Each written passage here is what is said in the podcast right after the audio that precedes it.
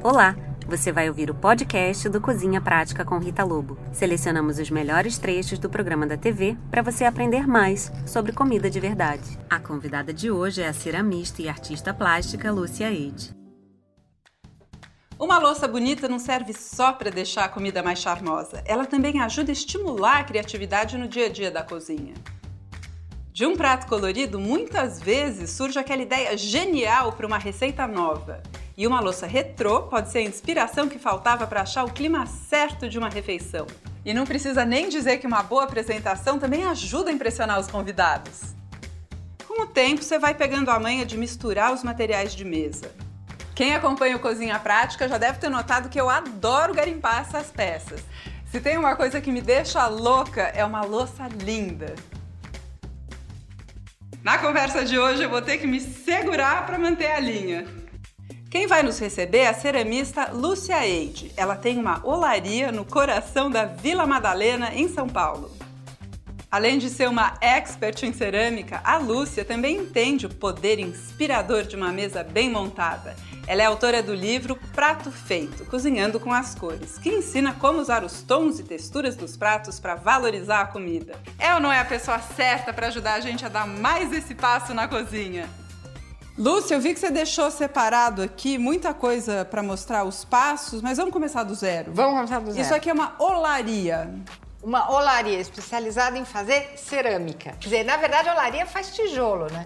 Mas a gente. faz um tijolinho mais, mais bonitinho, é, né? É, é, a gente brinca de fazer pratinhos. Então, qual é a diferença de porcelana, cerâmica e faiança? É o grau de temperatura que a peça aguenta a queima. Por exemplo, a porcelana, ela é uma massa que aguenta uma alta temperatura, 1400 graus.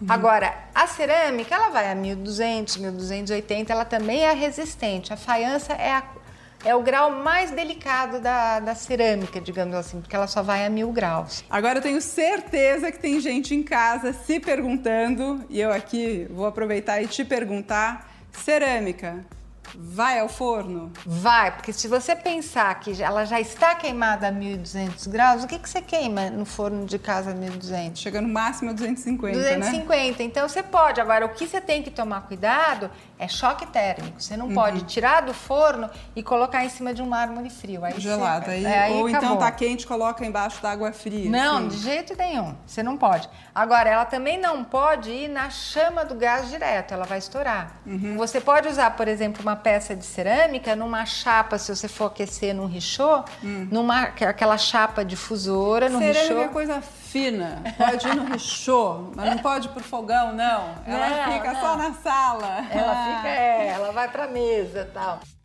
Lúcia, eu saí da cozinha prometendo que eu ia mostrar o passo a passo do prato, mas não da receita, de como é feito o prato. Então conta pra gente, como, é, como começa? Começa do barro, esse barro é extraído na natureza, vai pra, pra fábrica e ela aditiva. Vem pra mão da gente no ateliê e a gente tem que brincar de acordar o barro.